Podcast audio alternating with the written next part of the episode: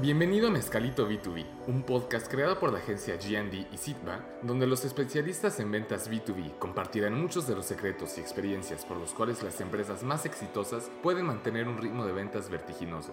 Acompañen a Héctor Muñoz y Rodolfo Flores los siguientes minutos para saber cómo. Mezcalito B2B. Esto es Mezcalito B2B. En todas las redes sociales y en todas las principales plataformas de podcast. Bienvenidos a esta nueva sesión de Mezcalito B2B. Hoy tenemos el gusto de tener a un invitado especial como padrino. Muchas Eh, gracias. no- nos va a hacer el favor las de... entrevistas. Perdóname. Padrino de las Padrino de las entrevistas. Eh, bueno, está aquí conmigo Héctor Muñoz, eh, director general de SIDBA, Rodolfo Flores, director general de la agencia GND. Y bueno, pues hoy con nosotros decía un tipo interesante, eh, empresario, vendedor. Yo le digo que son de esos que son este, encantador de serpientes. Y yo le digo, eso, yo le digo inclusive cobra, ¿no? De cariño, con mucho respeto, lo, lo- lo admiro. Y hoy vamos a hablar con Luis Menéndez. Luis Menéndez, de, director general de, de IBH. Con él veremos temas de networking, ventas, nuevos negocios y cosas por el estilo, ¿no? Entonces... Con este acento bien chilango. ¿no? Ah, Más sí, ahorita, el que adivine de qué alcaldía es, eh, vamos a tener un regalo para él. Este, Fíjate, Luis, que este es un experimento, ¿no? Como que, eh, que decíamos de padrino. Pues sí, porque es un experimento que estamos haciendo al invitar eh, gente que respetamos y que sabemos que tiene para aportar a- aquí a nuestro canal y a, y a la persona que nos esté escuchando en tema de ventas, en temas como que nos apasionan al Rodo y a mí. Nos encantaría recordarte que esto sale de, de charlas que teníamos Rodolfo y yo de en torno a un mezcal, ¿no? O en torno a un cafecito, nada más que le quisimos poner más aquí al tema de Más rudeza. Eh, donde hablábamos de, de temas comerciales decíamos, oye, pues vamos a compartirlo, ¿no? Eso también vale la pena compartirlo con otras personas. ¿Y por qué no invitar a gente que, que respetamos? Muchas gracias. Así es que, oye, pues ap- aparte de, de whisky, pues ojalá te eches un mezcalito de vez en cuando y si puedes hoy con nosotros, pues nos encantará. Cuenta con ello. Perfecto, mi Luis, pues eh, nuevamente que el gusto es, cuéntanos, ¿quién es Luis Menéndez? Eh, ¿Cómo te presentes con tus clientes eh, cuando llegas por primera vez? Y dale, la, la idea es que tú le vayas compartiendo al auditorio, ¿no? Estas prácticas que tú has hecho ya por muchos años y que lo haces muy bien, para que ellos aprendan, ¿no? De, de- de gente como tú en el tema. Entonces, cuando llegas, ¿quién es Luis Menéndez? ¿Qué, qué hace Luis Menéndez? Bueno, pues eh, lo primero, muchísimas gracias, que es un placer estar aquí. A ver si consigo que mi acento de Cholula se note. Eh, pero bueno, comentaros que, que principalmente lo primero, eh, yo siempre digo que los clientes primero son clientes y luego acaban siendo amigos y en muchas ocasiones acaban siendo tus socios, ¿no? Entonces, siempre que intento hablar con un cliente, intento hablar desde la parte personal. Entonces, deciros que, bueno, que aunque tengo este acento, pues tengo la gran suerte de que mi familia es mitad mexicana y mitad española y, y amo México como amo a España y eso al final es un, un gran orgullo, ¿no? Qué padre. Y dentro de eso, pues, eh, pues lo que hacemos es intentar acompañar a las compañías, porque una cosa que tiene fantástica México es el, la sangre emprendedora ¿no? y empresarial, pero hay veces que se necesita un acompañamiento comercial. ¿no? Siempre, muchas veces tenemos muy buenas ideas, pero no sabemos cómo venderlas. Y eso es un poco lo que nosotros hacemos. ¿Y esa sangre emprendedora, ahorita que lo decías, lo ves diferente en México que en España? Bueno, se ve diferente. Son eh, empresarialmente, digamos que Europa es un continente muchísimo más saturado en el sentido de que son mercados muy maduros y estamos acostumbrados quizá a, una, a un componente más tradicional. Dentro que hay un, un sistema de emprendeduría brillante y con gente muy buena, pero estamos más acostumbrados a tener un trabajo durante muchos años, durante mucho tiempo y estar estable. En cambio, en México yo creo que la gente siempre tiene un espíritu muy bonito eh, que te permite no nacer en una línea y seguir siempre en esta línea, sino ir para arriba, ir para abajo, eh, siempre estar buscando cómo hacer mejor, hacerte mejor a ti y hacer mejor a los tuyos, ¿no? Y es una cosa fantástica. Espíritu y necesidad. Sí, correcto. Oye, Luis, yo tengo el gusto de conocerte ya desde hace varios años y sé que estás como empresario, como directivo y como eh, padre de familia te he visto también en acción, Sí. cosa que te felicito, ¿no? Porque eh, eso es una parte importante en una, en, un- en una persona, en un ser humano. Pero ¿Cómo le haces por organizarte? ¿Cómo, cómo organizas un día este, en la vida de, de Luis Menéndez desde el punto de vista de ventas? ¿no? O sea, eh, ¿qué tips le puedes dar a la, a la gente que dice, oye, pues hoy tengo que salir a vender, pero no sé ni por dónde? ¿Qué, qué le recomendarías a, a, esta gente que nos escucha, este Luis? Yo siempre tuve un jefe que me dio una lección de vida que siempre decía, siempre antes de acostarte, pregúntate qué le has aportado a tu vida y a tu empresa. Entonces, intento organizarme siempre con un objetivo a cumplir dentro del día. Y ahí vas organizando tu agenda. Yo lo que, lo que creo que es interesante es que a cada horario, sea lo que sea, le pongas unas, unas métricas, unos KPIs a realizar. Por ejemplo, de 8 a 10, llamada a cliente. De 10 a 12, visita a cliente. De 12 a 2, trabajo de oficina. Y de 6 a 8, trabajo con el equipo interno. Y cumplirlo a rajatabla. De esa manera vas cumpliendo tus objetivos de una manera no caótica. Oye, y esos KPIs que dices, te está bien complicado además llevarlos a un tema hasta personal, ¿no? Porque dices, está fácil decir cuántas llamadas telefónicas o cuántas citas o, o, qué, lo, qué voy a lograr de esto. Pero ahorita que decía Rodo de, de, la familia, bien complicado tener este balance entre la parte personal y la parte profesional. Sí. Porque a veces quieres ser bueno en todos y de repente fallas en uno, ¿no? Sí. Eh, ¿Cómo le haces? ¿Cómo tratas tú de tener esa congruencia en la parte personal, en la parte profesional y además que no se te pierda el balance? Bueno, pues a veces pues es complicado. Lo que intentas hacer es que tu pasión equilibre lo familiar con lo profesional. Si la pasión va de la mano, pues al final lo equilibras. Es verdad que me gustaría pasar más días con mis hijas o con, mi mujer o más tiempo con ellos, pero al final lo que yo estoy trabajando es un castillo de generar legado donde ellos son parte de ello. Entonces estoy convencido que cuando pase el tiempo pues entenderán que ellos han formado parte del crecimiento que yo he tenido como persona y como profesional porque es un proyecto de familia, no es un proyecto individual. Claro. Oye, y en este apartado de delegado, de, de que ellos forman parte de, de, esto, ¿cómo le haces para darle vida a una nueva idea? ¿no? O sea, te viene a la mente este un negocio, pero sí. ya, ya lo traes aquí en la Tatema, sí. ¿no? Ahora, ¿cómo lo bajas? ¿Cómo le, cómo le das vida ¿no? a ese proyecto? Bueno, pues hay, hay dos maneras. Unos lo organizan antes de hacerlo, yo lo hago antes de organizarlo. Yo soy, yo soy un, me considero un muy buen desarrollador de negocio, tengo muchísimas ideas, tú conoces que, sí. que tengo desde un gimnasio de boxeo a, no sé, a una compañía hotelera, al propio IBH, ¿no? Entonces, yo lo que identifico primero es si hay una demanda y si el cliente me lo está pidiendo. Para mí es lo más importante, que el cliente tenga la razón y que lo absorba.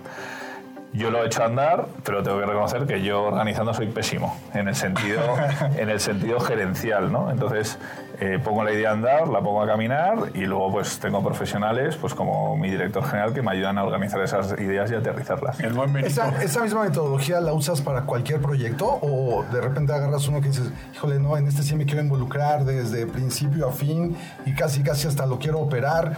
Uh, digo, porque a veces te lleva mucho esa parte de la pasión, Sí. decir, no, este es mi bebé y este lo quiero Sí. llevar, ¿no? Pero ahorita que lo mencionas de cómo está estructurado y echas a andar la idea, ¿hay alguna que tú escojas para decir, eh, en aquí sí me meto yo? Sí. O, o, es la misma metodología de, de, delegar y de...? Las que van relacionadas con el core de mis clientes, es decir, que le aportan dentro del, de, de, la venta, me meto yo. Es decir, eh, lo que es el, puro vender, lo que es formación en ventas, lo que es todo lo que les ayuda a desarrollar negocio y crecer, eso me encanta a mí y ahí me meto.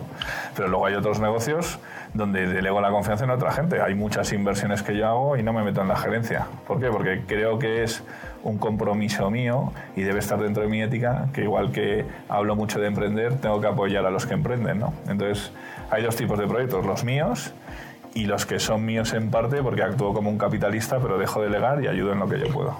Ah, padrísimo. Ahora, ya que estamos entrando en este tema de tus negocios, ¿no? Sí. Eh, cuéntanos de IBH, ¿no? Cuéntanos cómo nace la idea, cómo llegas a materializarlo y a partir de ahí, si quieres, empezamos a darle vida. A mí me encantaría hablar inclusive de este tema del gimnasio Sí. que comentaste, que me hiciste favor de eh, en algún momento de invitarme, pero Sí. primero, primero lo primero es, ¿quién es IBH? ¿Cómo, cómo nace? Pues bueno, tengo la, la, suerte que por motivos familiares me pude venir a México. Eh, con, pues, no como un paracaidista, sino con una familia que me arropó. Y, y, entonces, bueno, muchos, como pasa en todos los sitios, muchos amigos extranjeros me pedían ayuda para crecer en México. Capitalicé un poco las relaciones que tenía mi familia y empecé ahí a bregar y a remar intentando vender servicios y productos que venían de fuera para invertir en, en México. A raíz de ahí me di cuenta pues que, en México pues hay una necesidad de una profesionalización de las ventas, porque digamos que siempre los que se han, han, vendido aquí han sido los directores generales y los dueños, pues como vosotros, que por el relacionamiento que tenéis habéis conseguido hacer grandes negocios. Pero como pasa en otros países, a medida que se abre la economía, vienen más competidores y entonces ya a ti no te da el tiempo, necesitas que haya fuerzas de ventas intermedias para crecer. Pero si durante muchos años no nos hemos preocupado de los vendedores, porque los vendedores siempre han sido como los últimos de la fila, apestados, ¿no? ¿cómo vas a encontrar ahora buenos vendedores? Si no es culpa de ellos, es culpa de que no nos hemos preocupado por ellos. Para que te hagas una idea, dime una maestría en ventas en cualquier escuela de negocios importante mexicana. No la hay. Entonces, es un momento muy bonito ahora porque ahora se empiezan a profesionalizar las ventas y todos nos damos cuenta que necesitamos buenos vendedores.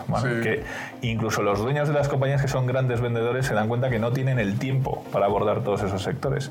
Entonces ahí nace IBH en ser un compañero para esos directores generales, directores comerciales o esos comerciales buenos para ayudarles a crecer en esos ámbitos donde tienen desconocidos e intentar a profesionalizar sus propias fuerzas de ventas pues con comerciales nuestros que al final son suyos para llegar a nuevos sectores y a nuevos verticales. Que además eh, me encanta el nombre, ¿no? Porque IBH es International Business Hub. Sí. Eh, oye, nosotros como computólogos de repente dicen, ah, un hub es un concentrador, ¿no? Sí, Y efectivamente, o sea, tú tienes esta parte de concentrar muchos enlaces, muchas redes de contactos. Sí, correcto. Y que de ahí distribuyes y haces, o sea, entonces el tema de hub me queda perfecto después de conocerte un tiempo, cómo lo haces, el, nombre está perfecto. Y, la verdad es que yo creo que una de las eh, eh, ventajas que tiene Luis es que justamente se mimetiza, ¿no? Él se pone la gorra, el, ¿no? el, overall, te representa este, en su totalidad. O sea, él llega con los clientes y dice, yo soy de de de demanda. Y, yo creo que esa parte se, se, amalgama con la necesidad que tiene el director general de decir, oye, vente Luis, ¿no? Porque ahora tú me vas a abrir las puertas y, este, y yo voy a hacer también mi trabajo. Pero ¿cómo divides esa parte de decirle qué hace el cliente, Luis? Y a, y a, partir de ahí, este, ¿qué, más bien, ¿qué haces, ¿qué haces, tú y qué hace el cliente para delimitar? ¿Cómo, ¿Cómo le haces en esa parte? Oye, en lo que piensas esa respuesta, pues sí, llevamos un rato de aquí de, de programa y mi saludo. Ah, salud, salud, perfecto. Aquí vamos a, a ver si no me desmayo. No, aguas. ¿Este de dónde lo sacaste? Ahorita les voy a platicar de este mezcalito. Ah, muy bien, perfecto. Ahorita nos Ahorita besitos nada más. Ya, ya, ya, ya. ya, ya yo ficho, yo ficho, como decirlo la otra. Sí, sí, sí, ya voy pedo. Ahí está tu agüita y aquí está tu mezcalito.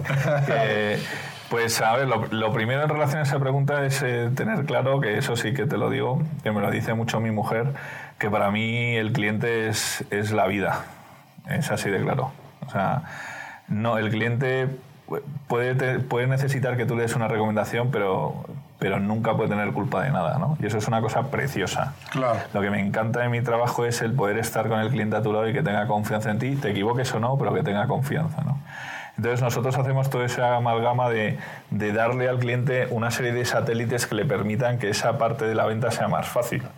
Es decir, no solo le ayudamos a abrir puertas, le ayudamos a abrir puertas, a generar confianza, a conocer a otros clientes en otros ámbitos que no son puramente profesionales. Por eso tengo un gimnasio de boxeo y me llevo a la gente a boxear. Por eso tengo clubes donde la gente se conoce de otra manera. Entonces creo que esa parte es preciosa. Y luego cuidar al cliente de nuestro cliente. Porque muchas veces los clientes finales también necesitan buenos proveedores. Entonces, es precioso cuando un cliente te llama y me dice, oye, enséñame alguna empresa de ciberseguridad o en alguna empresa de tecnología o alguna empresa de construcción, porque no encontró el proveedor que me solucione un problema, ¿no? Entonces, tú, ahí, digamos que eh, tú te encargas de hacer ese intimacy, ¿no? Con, con esa eh, con esa parte del cliente que le estás trayendo y ellos hacen el credibility, ¿no? Eh, de, que, a ver, pues yo ya te abrí la puerta, yo ya te puse a boxear aquí con, con este hombre, ya fuimos a un evento musical, este, de carreras, qué sé yo, y ahí rompes esa barrera muchas veces de la formalidad de, oye, yo soy el director de, finanzas de tal institución financiera, ¿no? Ya, somos dos personas que nos queremos divertir, nos la pasamos bien. Eh, ya si viene la habilidad y le dices, oye Héctor, y por cierto, ¿a qué te dedicas, no? Y ya viene esa parte que Luis dice, bueno, ahí está el pase para gol. Eso es, lo, que, lo que está claro que no funciona en ese proceso es que tú a tu cliente le pongas barreras. Que es una figura que se, ha, que se ha hecho mucho, no decir, no, mira, eh, yo te voy a hacer este negocio, pero yo soy el que habla con el cliente, tú no puedes hablar. Eso en mi negocio no, no, existe. Yo tengo que ser una extensión o, una, un eslabón de la cadena de mi cliente, donde mi cliente acabe teniendo el activo relacional con el cliente final que yo tengo. ¿no? A ver, que me vienen ahí dos, dos, dos ideas en lo que estás mencionando. O sea, esta esta parte del involucramiento y con lo que decía Rodo de, oye, y quítate de tanto formalismo, ¿no? La parte acartonada. Esas ideas de negocio que tú traes, las vas ubicando en este proceso de ventas y oye, este nuevo negocio también nos puede ayudar en esta parte. Oye, y este hasta de mensajería también nos puede ayudar en esta parte. Y este de espectáculos ¿Por qué no? Hasta la parte de relacionamiento. ¿Sí los vas visualizando así en, ese proceso? La mayoría de los negocios que yo desarrollo es porque aportan valor a mi cliente y a su cliente final, que les permiten pues, hacer una relación que genere mucho más valor para todo el circuito. Ese es, ese es mi idea. Por eso cuando monto un gimnasio de boxeo lo monto con el ánimo de que clientes y clientes se conozcan entre ellos en otro ámbito, haciendo ejercicio, no solo comiendo y emborrachándose como hacéis aquí vosotros. ¿eh? eh no, no, nada, más, nada más es refrescante. ¿eh? Eh, pero que se, que se, vayan conociendo en, en otros ámbitos. Y eso es bueno para toda la cadena, porque clientes finales necesitan conocer proveedores nuevos, eh, clientes necesitan conocer clientes finales y se tiene que generar un ámbito de confianza, que a veces eso es un poco lo que, lo que falla. También hay veces creo una financiera y con esa financiera apoyo a mis clientes cuando tienen temas de working capital. Tengo un fondo de inversión que solo invierta a mis clientes por si quieren expandirse e internacionalizarse. O sea, mi objetivo no es ser un proveedor, mi objetivo es generar un ecosistema que realmente tenga ciertos, eh, ciertos brazos como un pulpo que te permitan de verdad tener un socio que te ayude a crecer tu negocio. Ahora, en esta parte, Luis, eh, yo creo que una diferencia de una persona es cómo interpreta su realidad. ¿no? El, año pasado todos nos vimos frente al tema del COVID, ¿no? este, no hubo discriminación ahí. ¿Cómo le diste la vuelta a este apartado para decir, que tú, prácticamente tú y tu gente, este Benito, todo el equipo que, que lo compone, se la pasa en la calle literal, ¿no? Y ahora dices, ¿y ahora cómo mando a todos esos ejecutivos a, la calle y, qué, qué, cómo le doy la vuelta para transformar una organización y un esquema de venta? Pues, pues mira, hubo, tenéis aquí una frase muy buena que dice que hay dos tipos de personas ante situaciones así, ¿no? Los que se ponen a llorar y los que venden pañuelos. ¿no? Pues eh, a nosotros la pandemia nos ha enseñado principalmente dos cosas. Una, felicitaros como país, ¿vale? Porque es alucinante, porque yo sí tengo relatividad contra otros países, el ánimo, ya digo, de lucha de adversidad del país. Es alucinante. Aunque por supuesto, pues la economía se ha reducido, el mexicano no ha querido parar. Y eso es una realidad. Entonces, lo primero que nos hemos encontrado es la sorpresa de no haber querido parar, de, seguir gestionando. Efectivamente las cosas se han retrasado, pero los clientes han seguido pidiendo propuestas, han seguido queriendo ver iniciativas. Y el segundo punto que ha sido alucinante es que nos hemos vuelto más productivos. ¿Por qué? No tengo que agarrar un taxi para visitar a un cliente. Los clientes tienen sus agendas mejor organizadas porque al no ser visitas presenciales, pues obviamente no se extienden o no. El Zoom empieza a las 9 y acaba a las 10 y el siguiente a las 10 a las 11. Y, ha sido pues, pues algo muy interesante. Ha habido cosas que ha habido que pulir, pues obviamente como no tienes un teléfono de oficina, pues tienes que localizar el teléfono celular, pero una vez que tenías eso engranado, hemos conseguido ser mucho más eficientes y más eficaces pero sí recalcar sobre todo las ganas de, los clientes y de los clientes de nuestros clientes de querer seguir a hacer cosas, de no dejar que la economía se pare. Y todos aquellos que han sembrado durante el año 2020, que ha sido un año, digámoslo así, curioso, y no se han puesto en trincheras, sino que han hecho por invertir en crecer y han sembrado, ahora van a empezar a recoger. ¿Y qué retomarías de, lo que ha sucedido, o sea, de, de, lo que hacías antes, o cómo lo venías haciendo? ahora que digamos ya hay vacunas y ya empieza como otra vez a salir la gente, eh, ¿qué retomarías de lo que hacías antes a esta nueva realidad?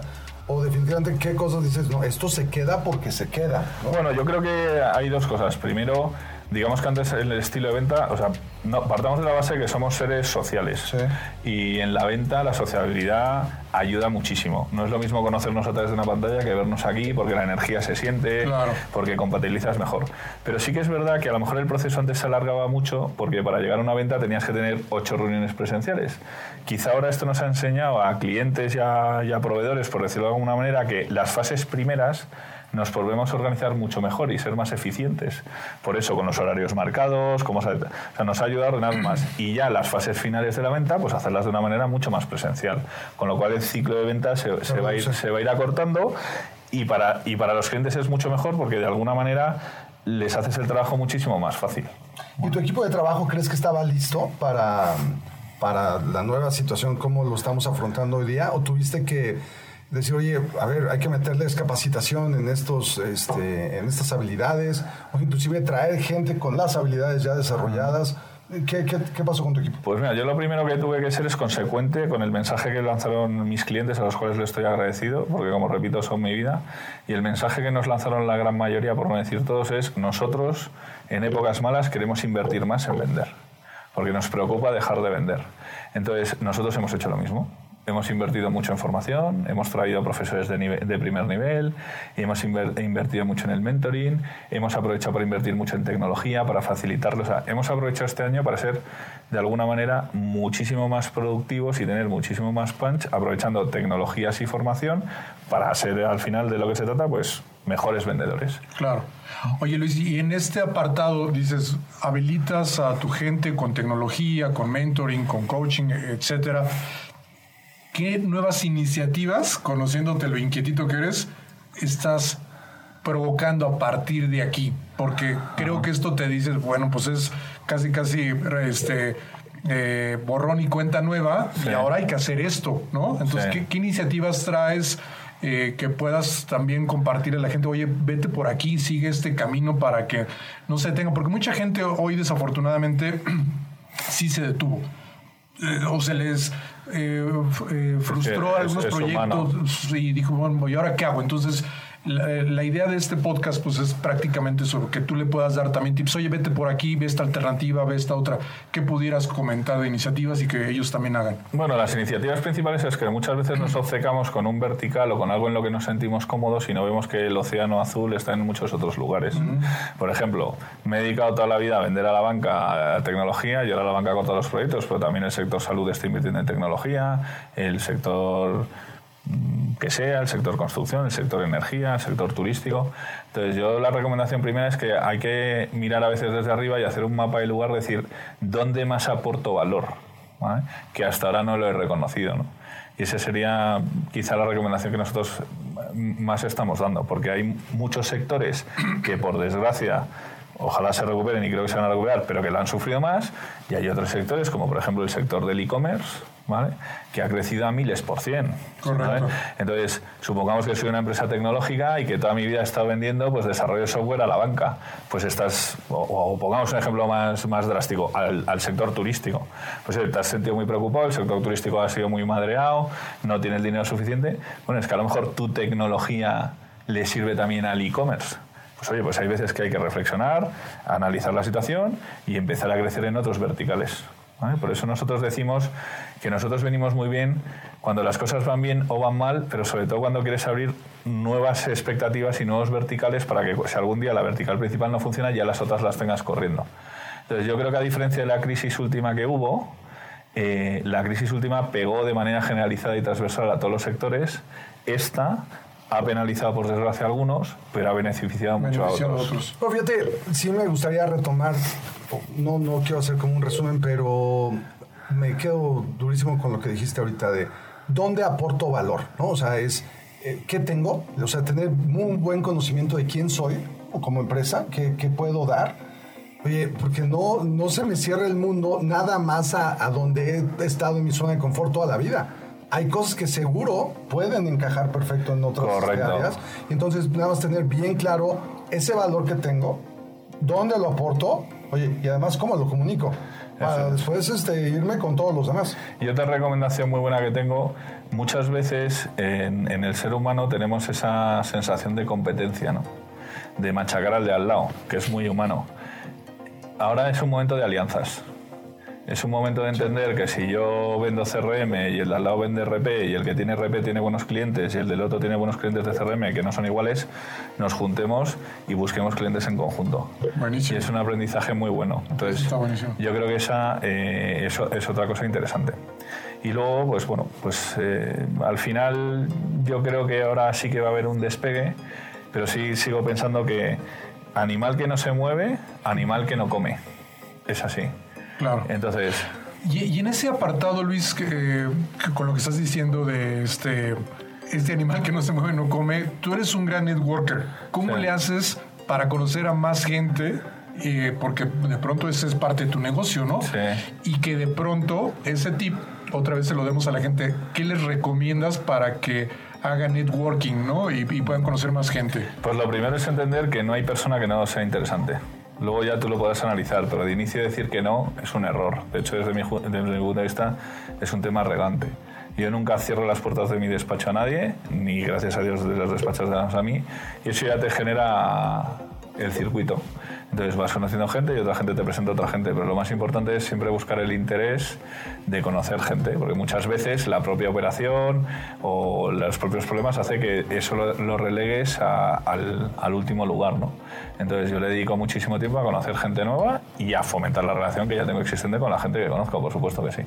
Y cuando los conoces, eh, ¿tienes alguna herramienta o cómo, cómo sugieres? Que inclusive se puede ir mapeando el tamaño de animal que te, que te estás encontrando, ¿no? Porque, oye, ah, ya conocí a esta empresa que está bien interesante, pero interesante, ¿en qué sentido, no? Que hay que ir identificando quiénes son los jugadores de la empresa y quiénes pueden ser stoppers, quiénes pueden ser influenciadores y cómo... Eh, vamos, hay hasta cursos, ¿no? Que te hablan de, de cómo este, mapear, en tu caso específico, eh, ¿Tienes herramientas o, tienes, es, o es el feeling que has desarrollado durante tantos años? honestamente, por supuesto en mi empresa, porque es de una manera profesional, que se dedican a generar un networking más profesional con los clientes, sí que tenemos unas herramientas que nos ayudan a hacer ese mapeo pues, para hacer un buen trabajo. ¿no? Desde mi punto de vista, eh, pongo por delante siempre el feeling personal para que el negocio es algo que sale de manera natural y es una consecuencia de una buena relación. Yo no me, no me siento con nadie porque tenga una gran empresa y si lo sé, no enfoco la reunión a que me haga ningún favor con nada, la enfoco desde un punto de vista personal. Ha habido muchas veces que ha habido gente que a mí me ha desestimado o yo la he desestimado porque no hay conexión. Entonces yo para mí en networking lo principal es que haya una conexión y de ahí la consecuencia será el resto. Entonces, si tú enfocas una reunión, o desde mi punto de vista, desde el interés, eso normalmente no va a salir bien. O al final vas a ser uno más ¿Me explico? ¿Quién no se acerca a los grandes monstruos ¿no? a pedirles algo? ¿no? Las relaciones se tienen que enfocar desde lo personal, desde la energía y desde buscar una capacidad de ganar, ganar para los dos, pero que salga con naturalidad. La primera reunión no es para decir, oye, dame negocio. La primera reunión es para conocer, ver si añado valor y hay veces que no añado valor y lo mejor es retirarse, pero sigues manteniendo una amistad. Y cuando menos te lo esperas, pues te llaman. Y en esa primera reunión con esos contactos, porque muchas veces a ti llegan los clientes y te dicen, oye Luis, yo quiero ir con el director de finanzas de un banco, ¿no?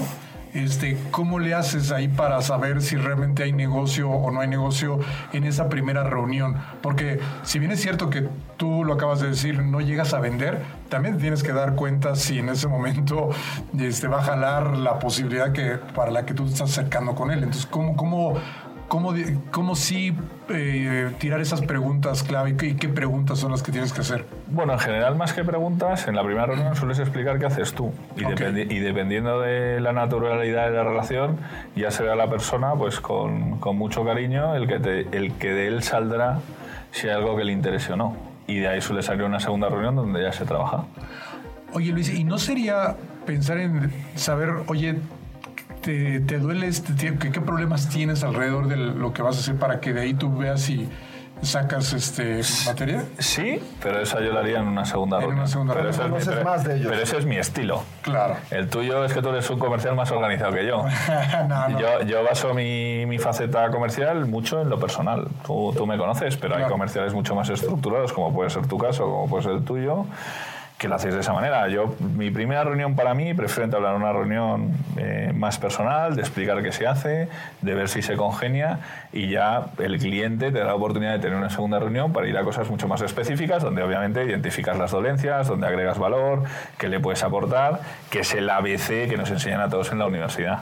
Lo que no nos enseñan en la universidad es entender y tener ese feeling personal que permite que alguien se fíe de ti en una primera reunión para abrirte las puertas de su casa en una segunda. y en ese feeling personal, ahorita decías que se congenia, no se congenia, hay veces que les queda claro a los este, compradores oye, ¿qué te necesitan? Sí. Y tú que tienes un buen producto con mucho valor para ellos y no congeniaron, ¿no? Sí, este, sí. De repente, no, ¿cómo lo manejas, no? Oye, pues muy, de hecho, he hecho uno de, mis, de mi equipo, sí. oye, vente, revelos australianos. No, no, pero eso no es una mala idea. Hay veces que hay que saber cuándo uno agrega valor y cuándo no, ¿vale? Entonces, efectivamente, busco la persona apropiada que sí le agregue y que genere intimidad con ellos. Puede ser lo que sea, puede ser una persona que quieren hablar en un, en un ámbito de ingeniería, cuando yo no soy ingeniero, no quieren hablar con el propietario de la compañía, prefieren hablar con una persona más del equipo porque piensan que les va a contar la manera de una manera más honesta.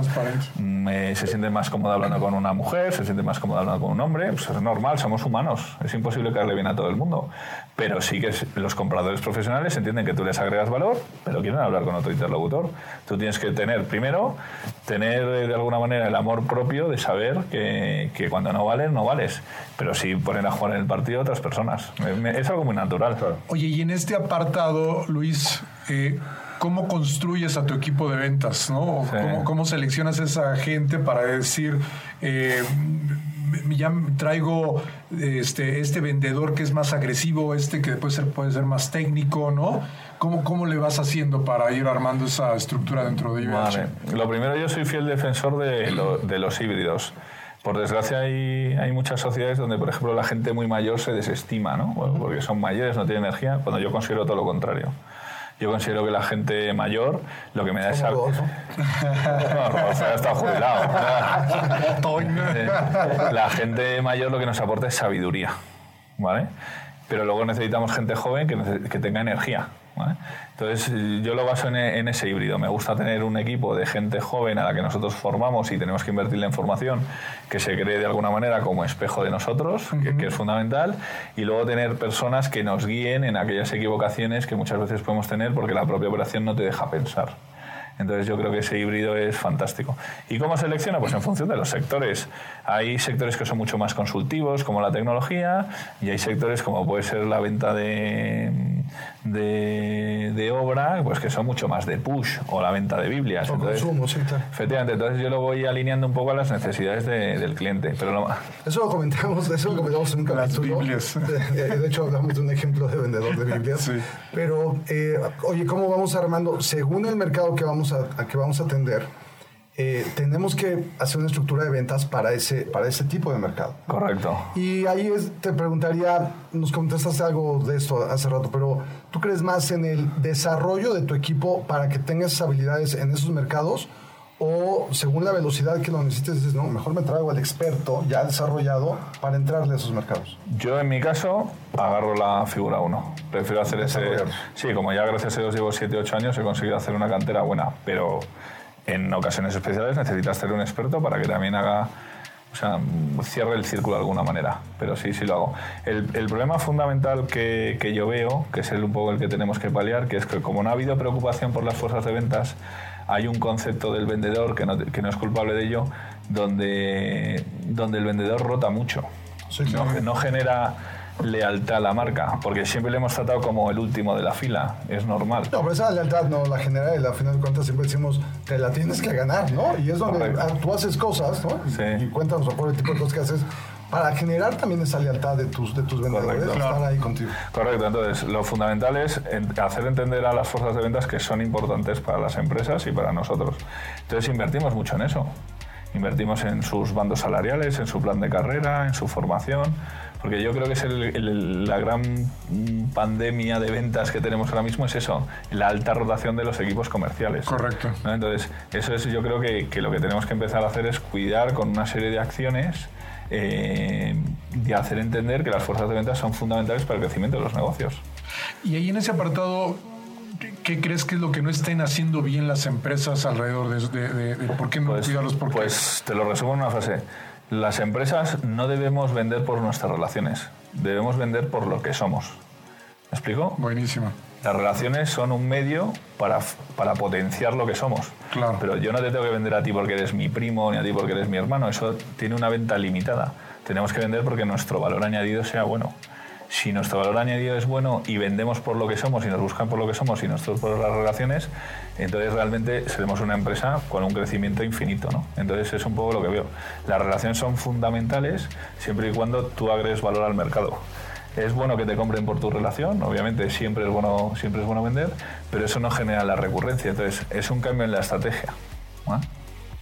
Oye, Luis, eh, ya lo mencionaste hace un rato y varias veces lo has dicho que para ti eh, tu cliente es tu vida, ¿no? Mm. Pero en, ese eh, apartado también llegas a tener altibajos y puede llegar el momento en que pues, el cliente está molesto Este, y situaciones de ese estilo. ¿Cómo le haces para conservarlos? ¿Cómo, cómo logras rescatar ese tema? Decir, híjole, pues sí la regué, pero eh, voy a hacer esto. Eso es por un lado. Pero por otro lado es también, Puedes un, un cliente este, mantenerlo muchos años, ¿eh? ¿Cómo le haces? Dando la cara.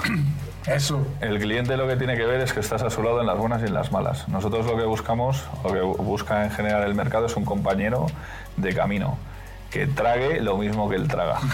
Entonces muchas veces nos olvidamos de eso. Entonces el secreto es cuando hay un error reconocerlo y arreglarlo, pero siempre dando la cara. No, yo creo que eso es muy bueno. Que eso, es, ese nivel de intimacy, ¿no? Como dice Rodolfo, realmente genera muchísima confianza. Y esa confianza, al final de cuentas, se refleja eventualmente en largo plazo, ¿no? Y que lo hemos discutido varias veces también, es muy diferente a aquel que viene con, cara de pesos, ¿no? Y de, hambre. Ahorita a ver qué le clavo y qué le meto a este señor. No, a ver, pues, eso, eso, eso se ve. Vamos a largo plazo. Eso se ve. Eso se ve, se ve venir. La gente que se intenta aprovechar de sus clientes, además de que mi punto de vista es bastante estúpido, pues, pues al final tiene las patas muy cortas. Entonces eso no es nada recomendable. Al final de lo que... O a lo mejor lo vendes una vez, ¿no? Sí, y, luego que no todo es, no todo es tan, tan bonito. Es decir, yo siempre le digo a mis clientes que de vez en cuando me caiga una cornada. ¿Por qué? Porque también cuando la relación es tan buena de confianza, también uno tiende a relajarse. Y la confianza tiene que ser un impulsor, no un detractor. ¿Qué quiere decir? Que tú, como más has la confianza y ya hemos pasado una relación incluso personal buena, mi compromiso se tiene que multiplicar por tres. Claro. Porque yo muchas veces, yo siempre le digo a mi equipo, no se os olvide que los que confían en nosotros se están jugando su puesto de trabajo por nosotros. Y eso a veces eh, se nos puede olvidar porque, bueno, no, es que nos llevamos bien, ¿no? Es que llevarte bien tiene que ser un impulsor de que el compromiso se multiplique por dos. Porque ese, ese señor también está poniendo a disposición su salario, su puesto de trabajo, su familia, por confiar en nosotros, ¿no? Entonces yo creo que la relación personal es una cosa muy bonita porque te genera un compromiso que te hace ser mejor te hace ser mejor. No te tiene que hacer ser acomodado, te tiene que hacer ser mejor. Este señor que durante muchos años me dio la oportunidad de ser mi cliente, sabe que cuando él me llamaba yo estaba ahí, cuando hay cualquier cosa estaba ahí, teníamos una relación fantástica y él me apretaba. Entonces, yo creo que la relación buena tiene que ser un impulsor de mejorar, no un impulsor de relajarte.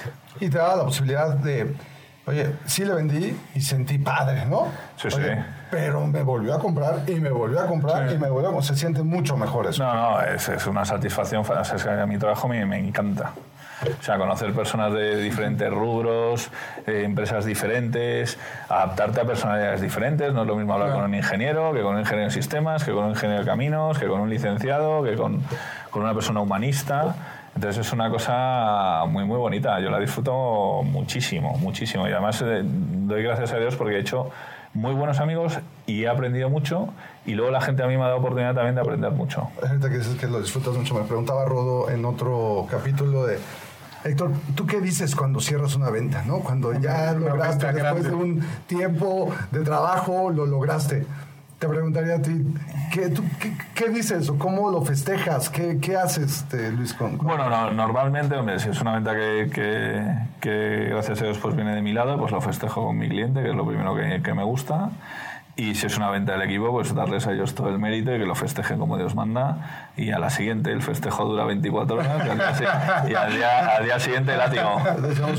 Somos, tan buenos como tus ventas del mes pasado. El otro día, el otro día le vendí a un cliente un proyecto de bastante grande y me dice, no, no, porque hay que vender. Y digo, pero si acabamos de vender antes ayer, no, pero eso es pasado. Oye, Luis, ya nada más para cerrar y por último, antes de, del, del cortes. ¿Cuál es tu máxima de ventas? Ya has dicho varios, pero para el resumen de, la gente que nos está escuchando, ¿cuáles serían tus, tus máximas de ventas? En el sentido de máximo, quiero decir, como, como mi. Sí, cómo hay que hacer las cosas. Sí, o como, como el, tema de religioso, ¿no? Dices, a ver, eh, mencionaste algunas, ¿no? Esto se desayuna, come y cena aquí en IBH. Mira, yo siempre digo una frase que no sé si esto lo resumo, que lo más importante es visualizar el objetivo. ¿Qué quieres? Eso es lo principal. Primero tú. ¿Quieres ser un tío de caja, es decir, montar una compañía y venderla? ¿Quieres ser un empleado que gane mucho dinero? ¿Quieres ser un directivo? ¿O quieres generar legado para que tus nietos lo tengan? Eso es lo primero. ¿Qué quieres en tu vida? Mucha lana, buena vida, no trabajar, equilibrio personal. Entonces eso, eso es lo primero. Pero al final la venta es, si ponemos la venta del 1 al 10, ¿vale? La venta al final es el 10.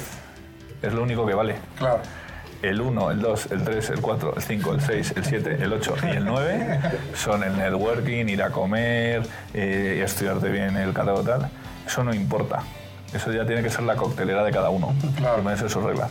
Pero al final, ¿cuál es el máximo de la venta? Llegar al 10. Lo que hay por el medio ya tiene que ser cosa personal. Tú ya decides si ese tema personal quieres seguir una metodología que te enseñen o lo quieres hacer a tu manera.